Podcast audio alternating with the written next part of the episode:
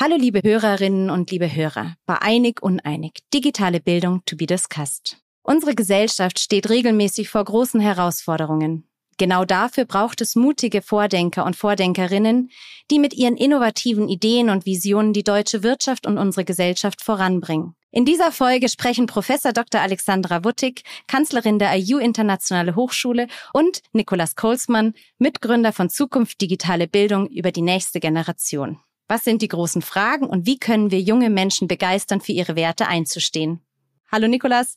Hi Alex, schön, dass ihr heute da seid. Hi Lena.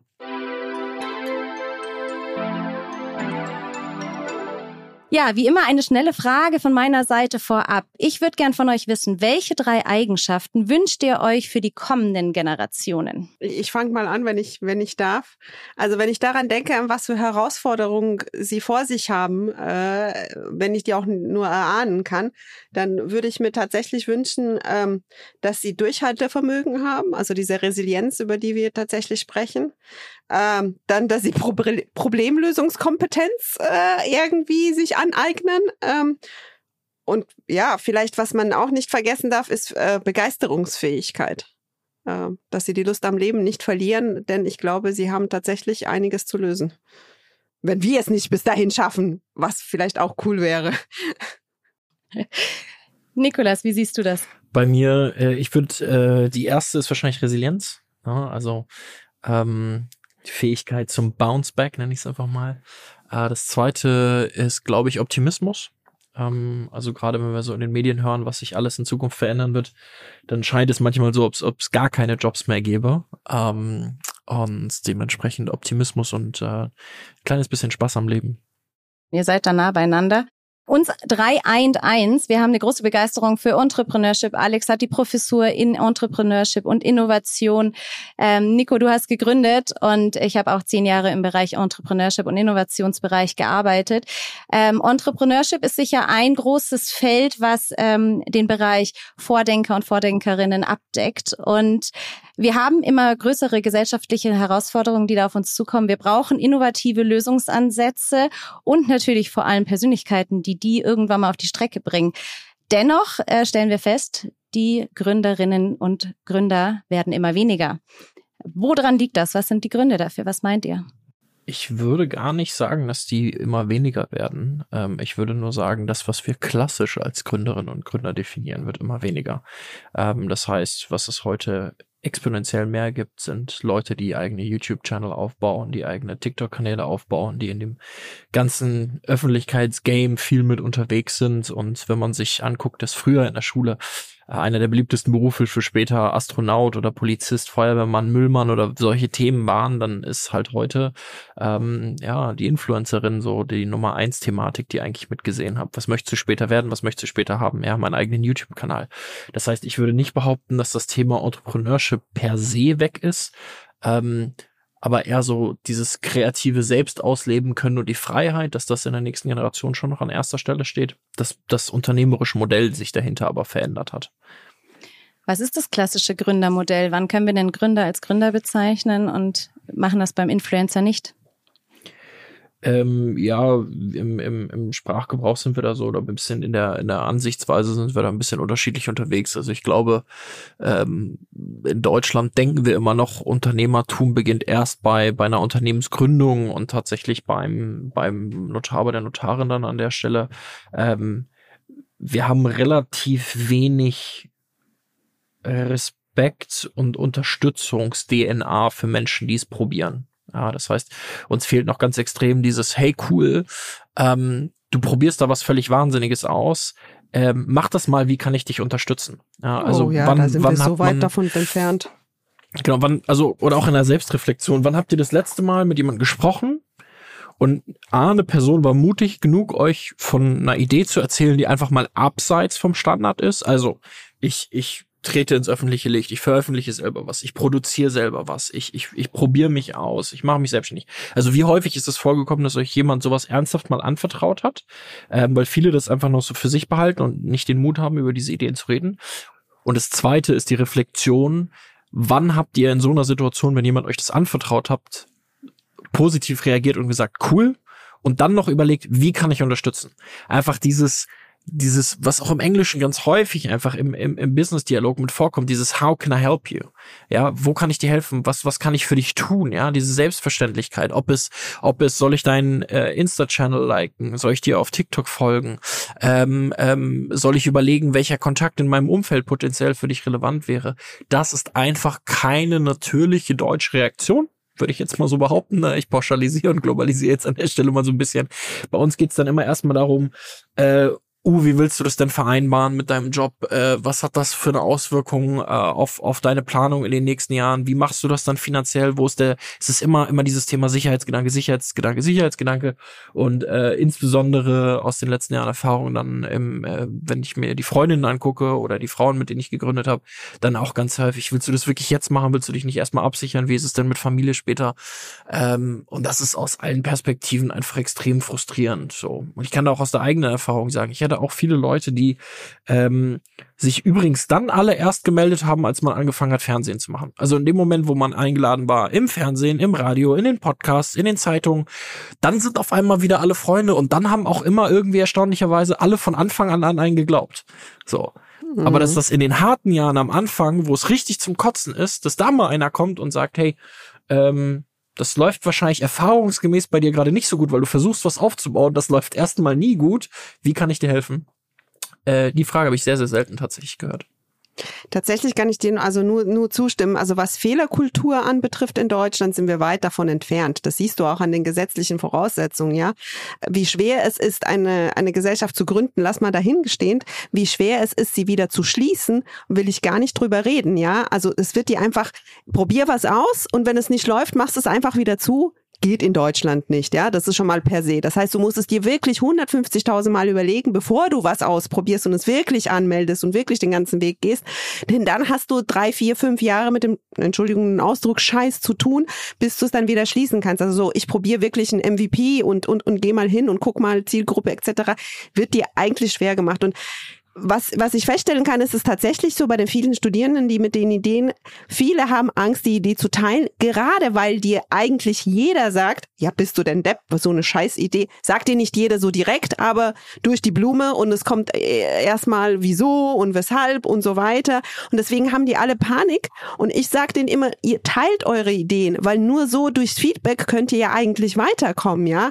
Viele haben auch Angst, die Idee wird gestohlen. Quatsch, eine Idee ist nichts wert. Umsetzung ist eigentlich alles. Also meine Devise ist eigentlich, redet über, mit so vielen Leuten, wie ihr könnt eigentlich über die Idee, weil dann könnt ihr daraus wachsen. Und dann merkst du auch innerlich, äh, halte ich es stand, wenn einer die Idee für blöd hält, ja, habe ich diese Resilienz, weil die nächsten Jahre werden einfach nicht so, da wird, da werden nicht so viele freundliche Gesichter sein.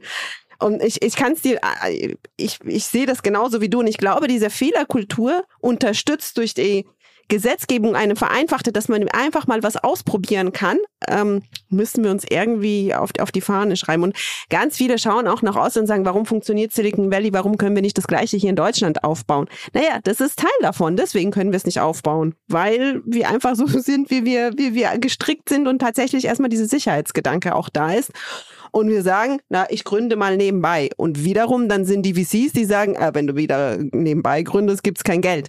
Also da ist ein Fehler im System, glaube ich. Ich glaube, es ist also dieses, man kann einfach mal eben nebenbei irgendwas aufmachen, ein bisschen rumprobieren.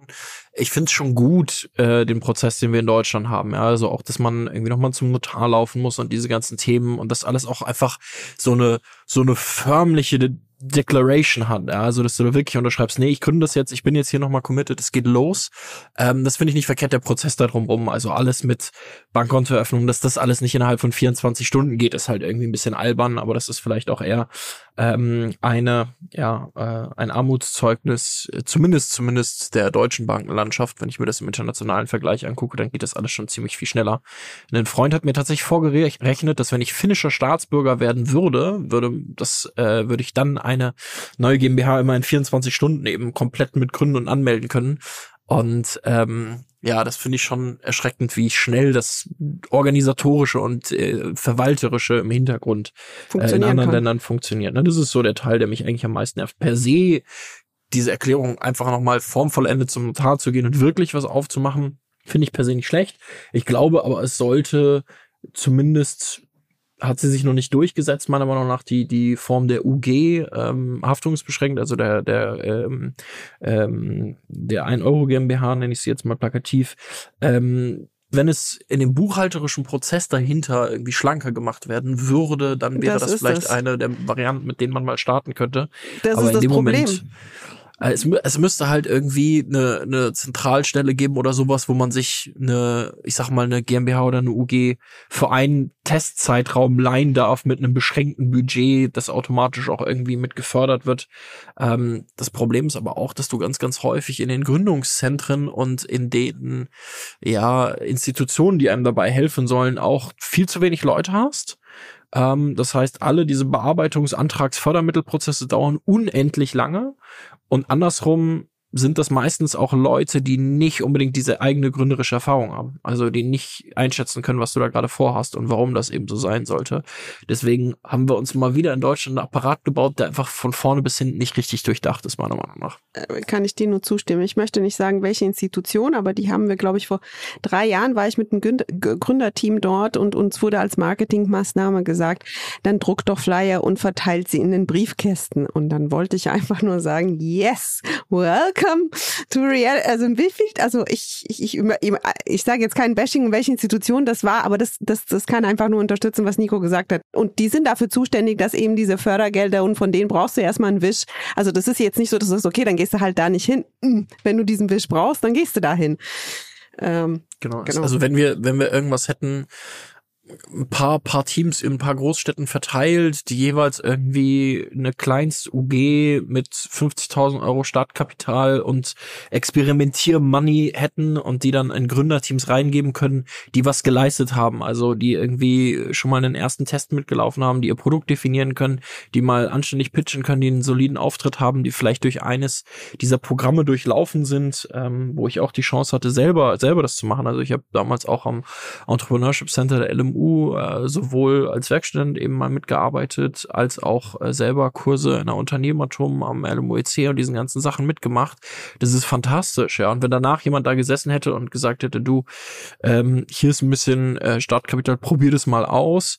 Die ersten hätte ich safe versenkt, das kann ich dir auch heute garantieren. Das wäre schiefgegangen, das ist klar.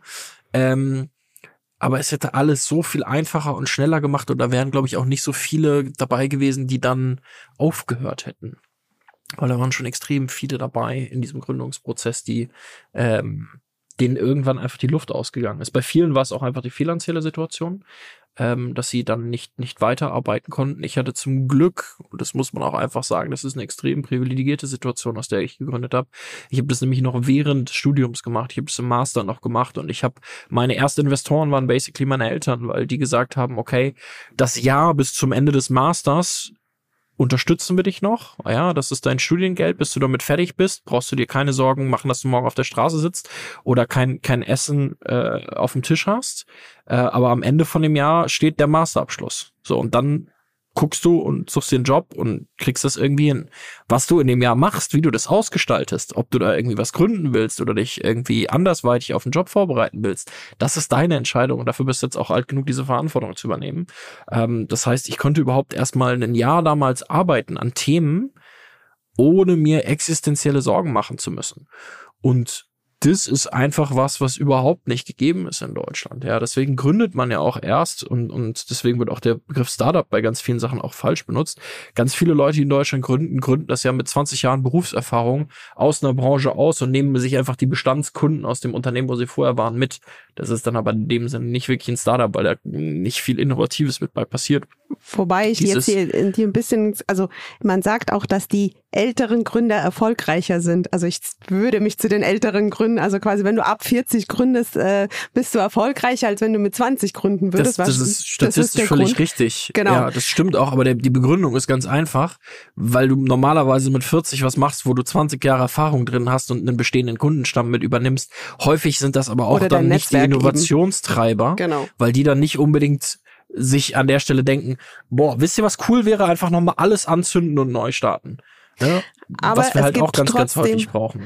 diese Unterstützung, also gerade an den Hochschulen, ich glaube, dass wir einfach viel früher ansetzen müssen, schon in den Schulen, weil in den, an den Hochschulen gibt es gerade mit Exist ja auch die Möglichkeit, dass die Studierenden sich, sich äh, finanzieren können. Ich glaube, wenn die, wenn Mhm. du willst und dieses Durchhaltevermögen hast und nicht gleich nach den zweiten Nein-E-Mail äh, ni- nicht aufgibst, kannst du das während des Studiums noch geil auf die, auf die Straße bringen. Aber ich glaube, die Frage ist, ob es dann nicht schon zu spät ist, weil du dieses Interesse erst, weißt du, du kriegst es ja erst mit im Studium. Das heißt, die Jahre davor, wo du quasi das ein bisschen ausprobieren konntest, wie zum Beispiel in der Schule, sind oft ja gar nicht gegeben.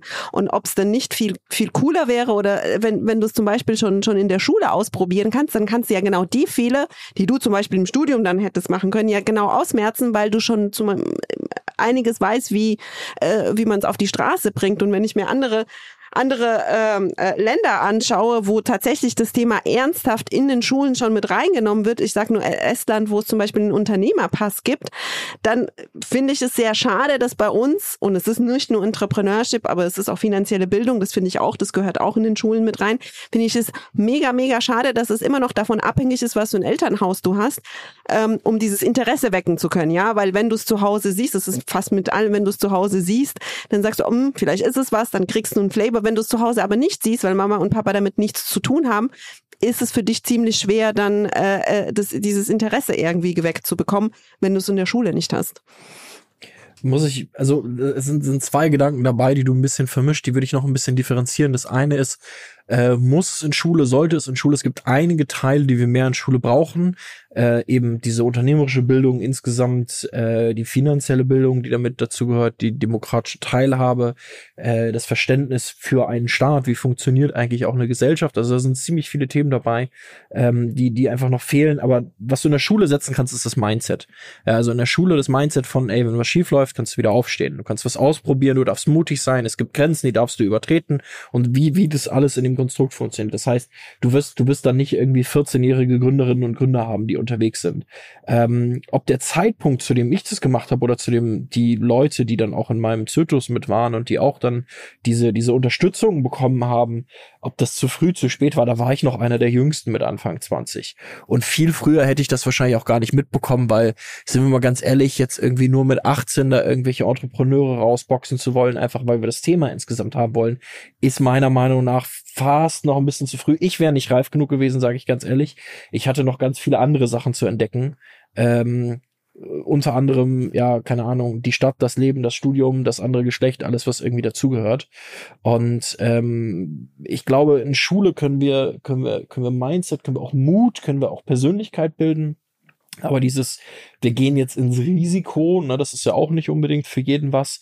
Das muss dann so ein bisschen im Laufe des Studiums mitkommen. Nein, natürlich nicht, aber das Mindset dafür setzen und sagen, komm, probier's mal, weil ich habe mir was vorge also mir durch was durchgelesen, in Australien gibt es Mhm. tatsächlich ein Programm, das heißt Bounce Back. Da, da lernen die wirklich die, die, die Kinder tatsächlich Resilienz, Wohlbefinden, Strategien, äh, um damit umzukommen. Und das fand ich super spannend und super interessant, weil das kannst du egal wo anwenden. Und was ich mir in den Schulen bezüglich Entrepreneurship holen würde, ich, ich will daraus nicht den The Next Unicorn mit 18 haben. Also du machst Abitur und, und hast schon die VCs da stehen. Das ist nicht mein Gedanke, aber diesen Problemlösungskompetenz, dieser, diese Mindset, das das Entrepreneurship mit sich bringt, das, das hätte ich gerne ähm, mit in den Schulen. Also, dass man nicht vom Problem da steht und gar nicht weiß, wie, wie, wie gehen wir es an oder wie suche ich denn überhaupt nach Lösungen. Und ich glaube, in kleinen Projekten ähm, würde man das durchaus vermitteln können, auch in Schulen. Äh, einfach nur dieses, dieses, ja, dieses Mindset, was die dann, ob sie dann sich tatsächlich selbstständig machen oder nicht, das ist ja die nächste Frage. Du kannst ja in jedem, äh, egal wo, ja, äh, bis zum Vorstandsvorsitzenden brauchen, brauchen sie dieses Mindset. denke ich. Ähm, also. Ja, genau. Also würde ich so ein bisschen auch mitgehen. Du kannst, du kannst eigentlich nur die Basics setzen, die dann irgendwann kulminierend einen Entrepreneur kreieren werden, aber du wirst nicht zu per se zu Entrepreneurship erziehen können. Das wird, das wird schwierig.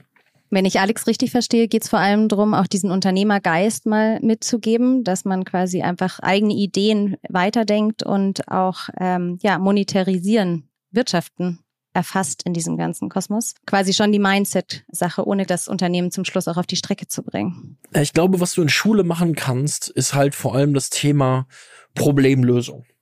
So. Und normalerweise begegnest du in der Schule nicht vielen Problemen sondern alle Probleme, die du, die dir in Schule begegnen oder die dir in Schule begegnen sollen, sind Probleme, auf du, die du ein klares Lösungsschema erlernst und das gibst du dann in einer Klausurform wieder, darauf wirst du dann benotet. Das eigentlich Spannende, ne, die, die menschliche Interaktion, äh, Themen, äh, die dann irgendwie Mobbing, Cybermobbing zwischen betreffen. Also alles, was, was eigentlich der, der spannende Teil ist, wenn es darum geht, äh, sich sportlich zu differenzieren, Leistungen zu zeigen, alles, alles, was cool ist und Spaß macht, wenn wir mal ab, absehen vom, vom standardisierten Unterricht, wie wir ihn vielleicht von früher kennen. Das ist, das ist doch der Teil, wo wir viel mehr reingehen können und viel mehr fördern können. Und du kannst, wenn du dir die Entrepreneurship Cycles mit anguckst, das Thema Problemlösung. Es gibt ein Problem, du kannst eine Lösung finden. Soweit kann man Leute ja, befähigen am Ende des Tages. Und wenn man es dann noch schafft, auf die letzten Schuljahre heraus ein bisschen diese wirtschaftlichen Basics mit reinzubringen, das ist auch, wenn du nachher Problem-Solution-Fit hast, nachher gibt es auch einen Market Fit darüber? Also ist das, was ich mir selber als Lösung erarbeitet habe, vielleicht für andere auch interessant?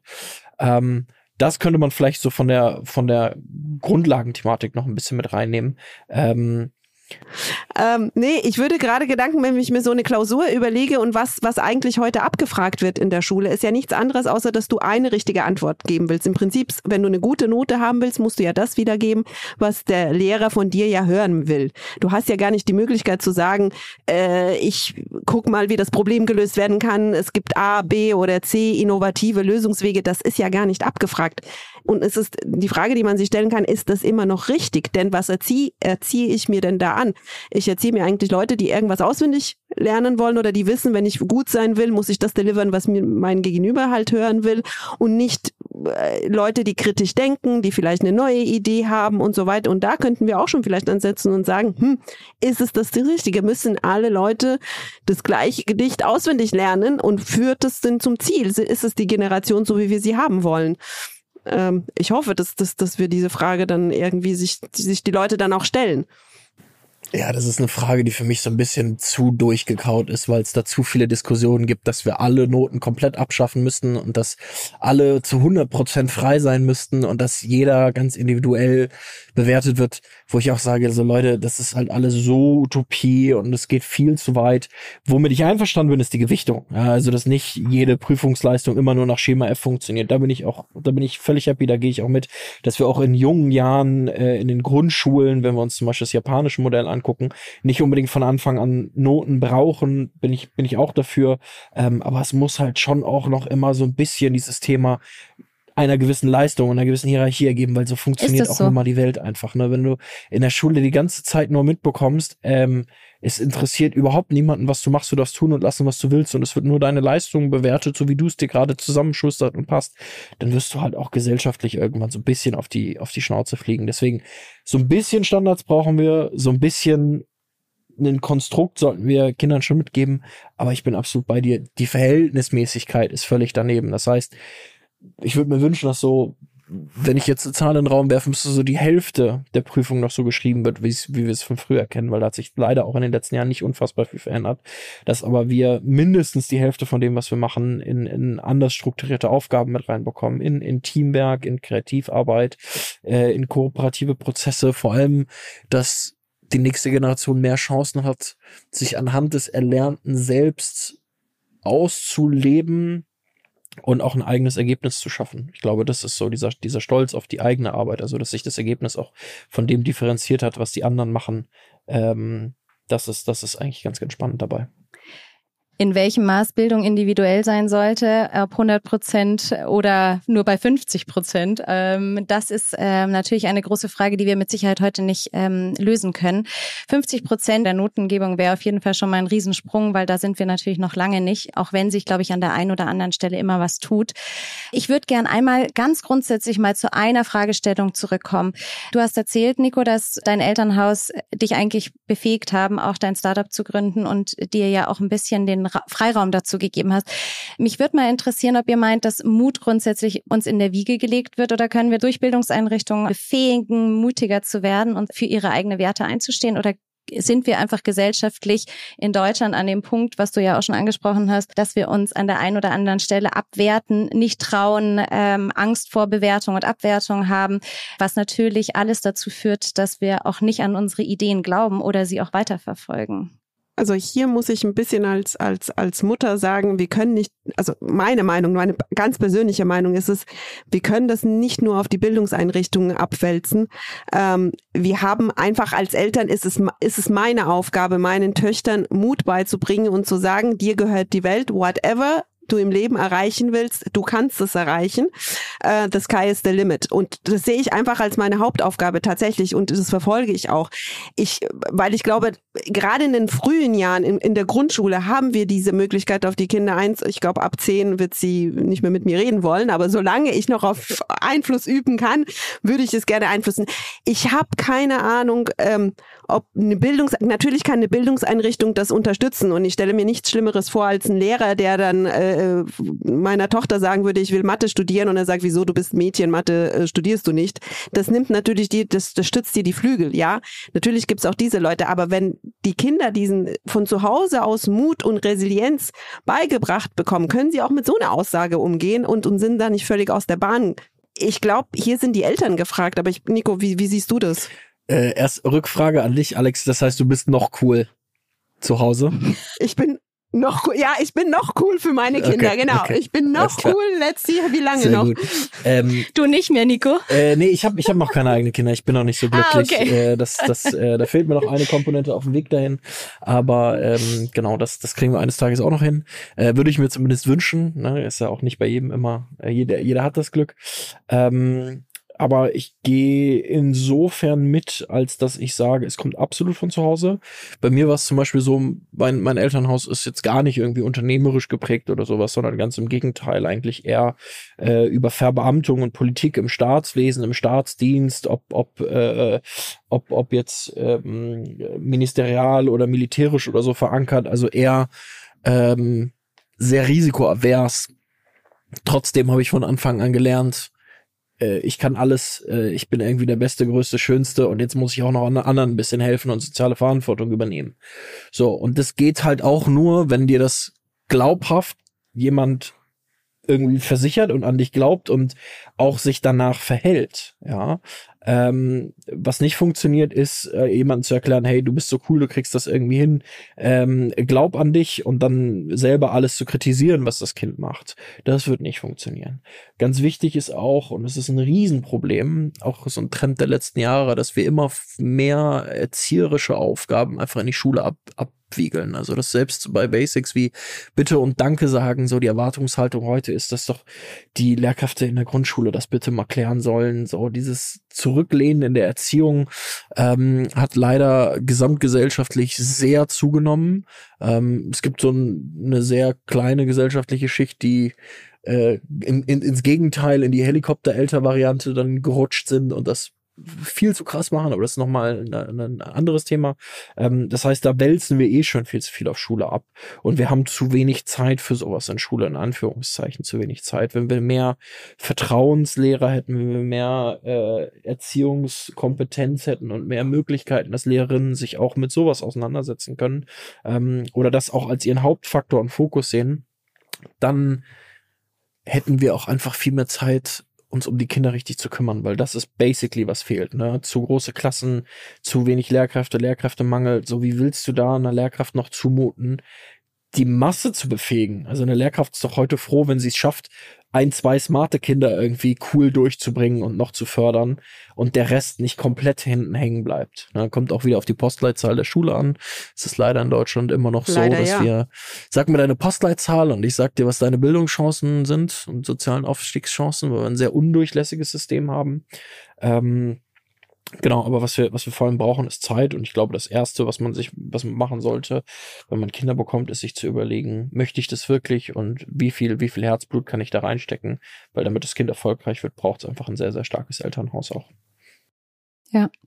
Du hast eingangs, finde ich, was ganz Tolles gesagt. Wir haben da draußen ganz viele kreative Geister, die eben auf ihre Art und Weise durch zum Beispiel Influencer-Dasein ähm, eigene Geschäftsmodelle aufbauen. Sie wirtschaften damit, sie erschaffen Reichweite und auch ähm, für ihre Communities auch einen Mehrwert.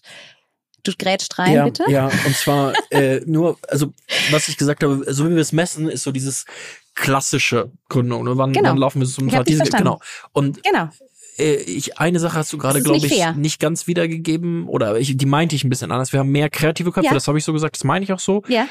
Aber nicht, dass sie ihr eigenes Geschäftsmodell aufbauen, sondern ganz, ganz viele ja, Menschen okay, werden verstehe. eben in dieses ja. Standardgeschäftsmodell der großen Tech-Konzerne aus den USA gedrängt und gerade die Entwicklung bei jungen Frauen macht da nicht unbedingt Mut im Sinne des klassischen Startup-Geistes und Unternehmertums. Absolut. Das heißt, wir haben äh, auf jeden Fall junge, kreative Leute, da können wir uns drauf einigen. Mhm. Die Next Generation hat äh, Kraft, die ist auch kritisch. Wir haben mhm. äh, viele Klimaaktivisten, die mhm. für ihre Werte sich einsetzen, die Risiken eingehen, die auch mutig mal Gesetze brechen und sagen, ich überschreite hier Grenzen, weil ich massiv daran glaube, dass dieser Planet gefährdet ist. Glaubt ihr, die Next Generation ist bereits sehr mutig oder wo ist da die Grenze zum Rechtsbrechen auch? Also per se bin ich ja immer erstmal für Sachen anzünden, neu machen und, und auch den Mut. Also da habe ich einen reinen Respekt vor. Die machen viel, viel mehr Shit als wir bei uns. Und Haben wir schon mal geklärt. Das also Props to that. Aber halt auch einfach nicht smart genug. Also was mir da so ein bisschen fehlt, ist so dieses, lass mal genau diese Energie nehmen, die wir haben und mal drei Sekunden. Genau, jetzt ist der Moment, wo du da draußen allen Klimaaktivisten mal sagen kannst, wie sie es besser machen sollten, damit es richtig gut funktioniert. Du, also meiner Meinung nach tatsächlich sogar relativ einfach. Und zwar, was ist denn das Hauptproblem an Klimaaktivisten im Moment und an den Leuten, die sich auf der Straße festkleben? Dass sie mit ihren Maßnahmen Menschen treffen und verärgern, die am Ende des Tages eigentlich auf ihrer Seite stehen wollen. Also sowohl inhaltlich als auch was den Planeten angeht, ähm, als, als auch in, in Überzeugung. Und ich würde behaupten, wenn du mal in so einen Autostau dann hier durch Berlin in der Innenstadt läufst, da sind viele, auch Eltern dabei, die sagen, hey, eigentlich unter uns gesagt, es ist echt mutig, was die machen, das ist cool. Es geht nur um die Methodik. So. Und bei der Methodik kann das ja auch einfach noch mal viel, viel smarter sein. Stell dir mal vor, die Klimaaktivisten würden jetzt einfach nur noch, äh, würden einfach, also sie hätten ja sogar die Möglichkeiten dazu. Ich weiß jetzt nicht, ob das Anregung zu einer Straftat ist, was ich jetzt mache, sonst würde ich eure Legal-Abteilung bitten, das rauszuschneiden. Aber ich würde empfehlen, dass wenn die zum Beispiel sich irgendeinen Flightradar-Tracker nehmen, die meisten sind ja auch relativ tech-affin, dann können sie eigentlich alle Privatchats nachverfolgen, wissen genau wann, wo die in Deutschland landen und können dann einfach alle Kleinstflugplätze überfallen und sich dort an Privatjets ketten. Solche Sachen. Oder können halt einfach mal anstatt irgendwie ein Kunstwerk zu beschmieren, vielleicht irgendwie äh, ein Kreuzfahrtschiff wäre. Also dass auch die Symbolik zur Message passt. Und das ist einfach so das, wo am Ende des Tages von, also wenn wir das mal im, im Entrepreneurship durchgehen und überlegen, so Problem-Solution-Fit. Problem ist identifiziert, und sie haben eine Lösung. Und jetzt müsste man eigentlich iterativ hingehen und sagen, hey, die Lösung mit euch einfach auf die Straße kleben, das ist keine coole Lösung. Die bringt euch nicht weiter, die bringt die Gesellschaft nur gegen äh, nur nur äh, gegen euch auf. Deswegen lasst doch lieber hingehen und überlegen, wie wir eine Aktion machen, die mehrheitsfähig ist, ja, also auch gesellschaftstauglich ist, trotzdem ein bisschen aufregt, äh, trotzdem zum Nachdenken anregt, ähm, weil am Ende worum geht's denn? Es geht doch darum, Publicity-mäßig das, das Thema voranzubringen.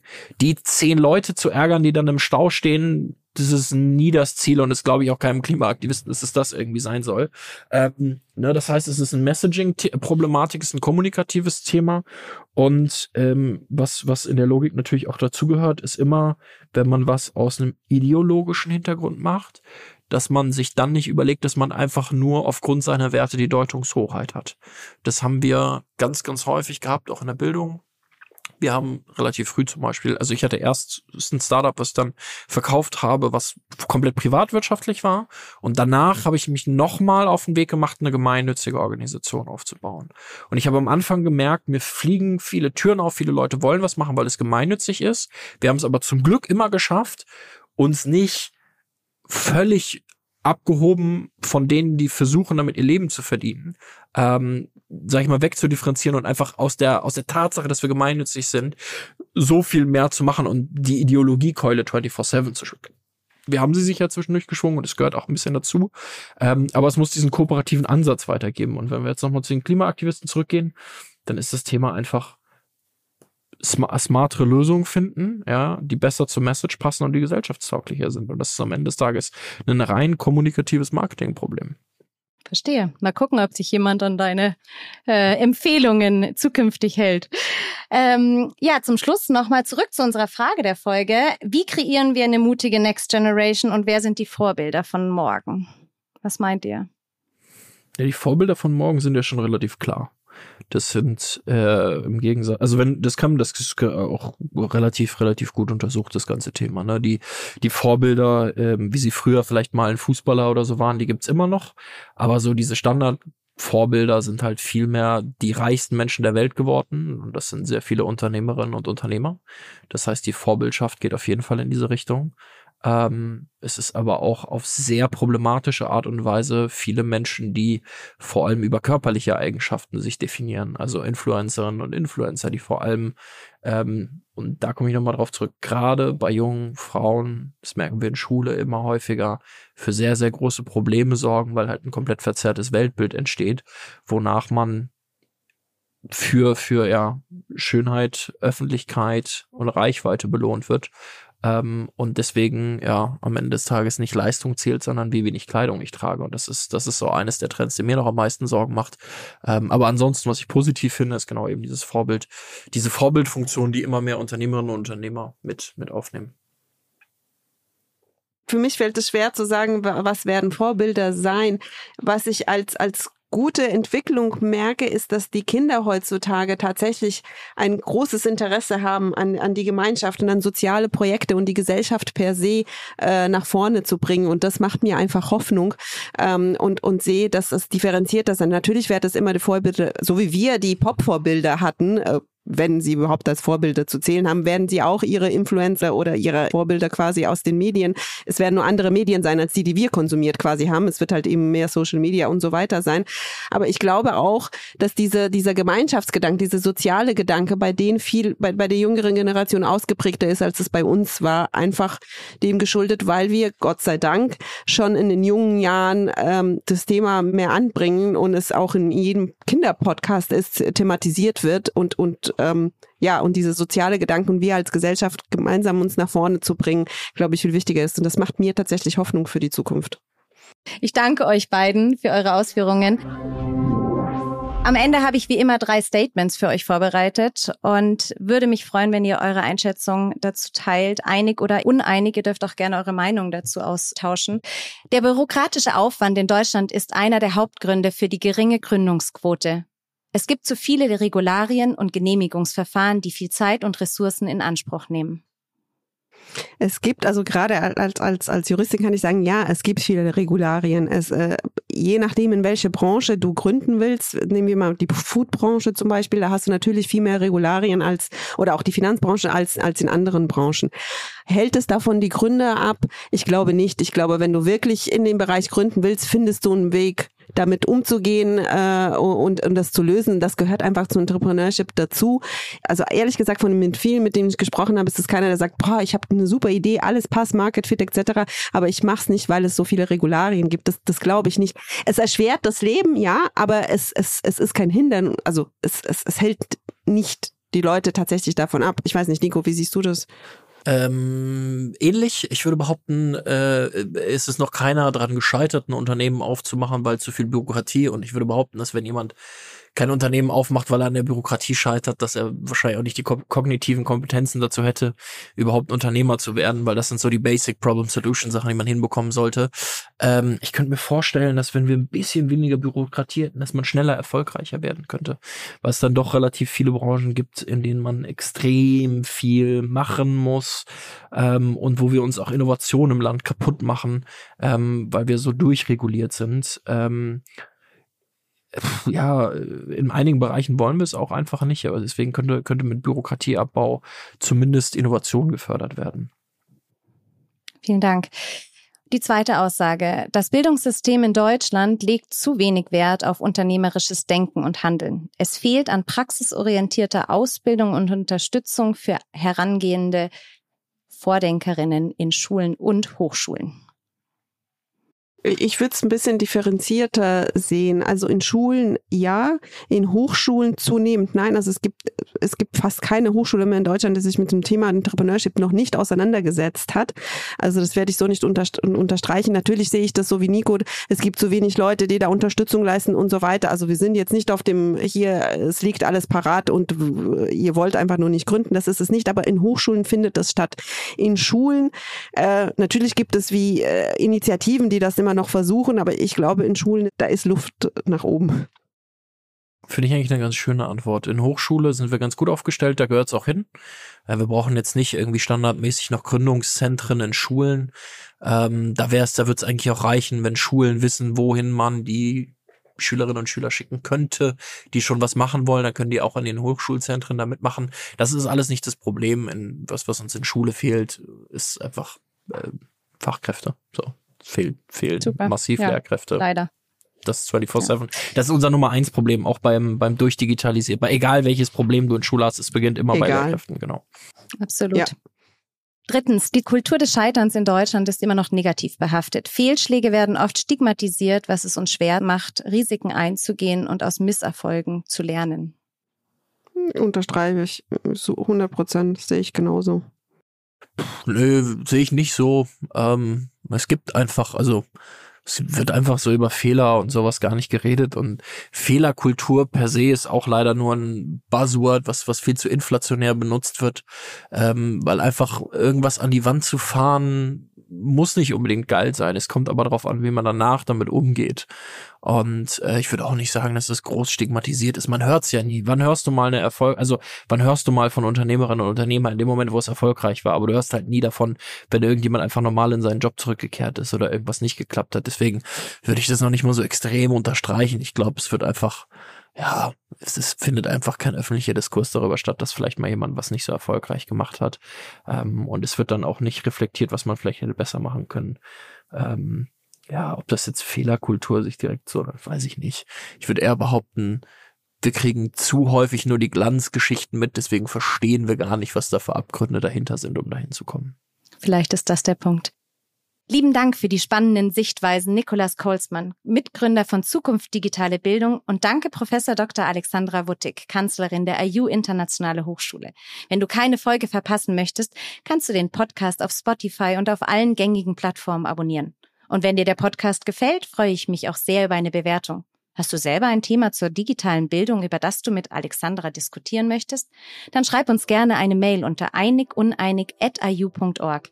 Die findest du auch nochmal in den Show Notes. Tschüss und bis zum nächsten Mal bei Einig Uneinig.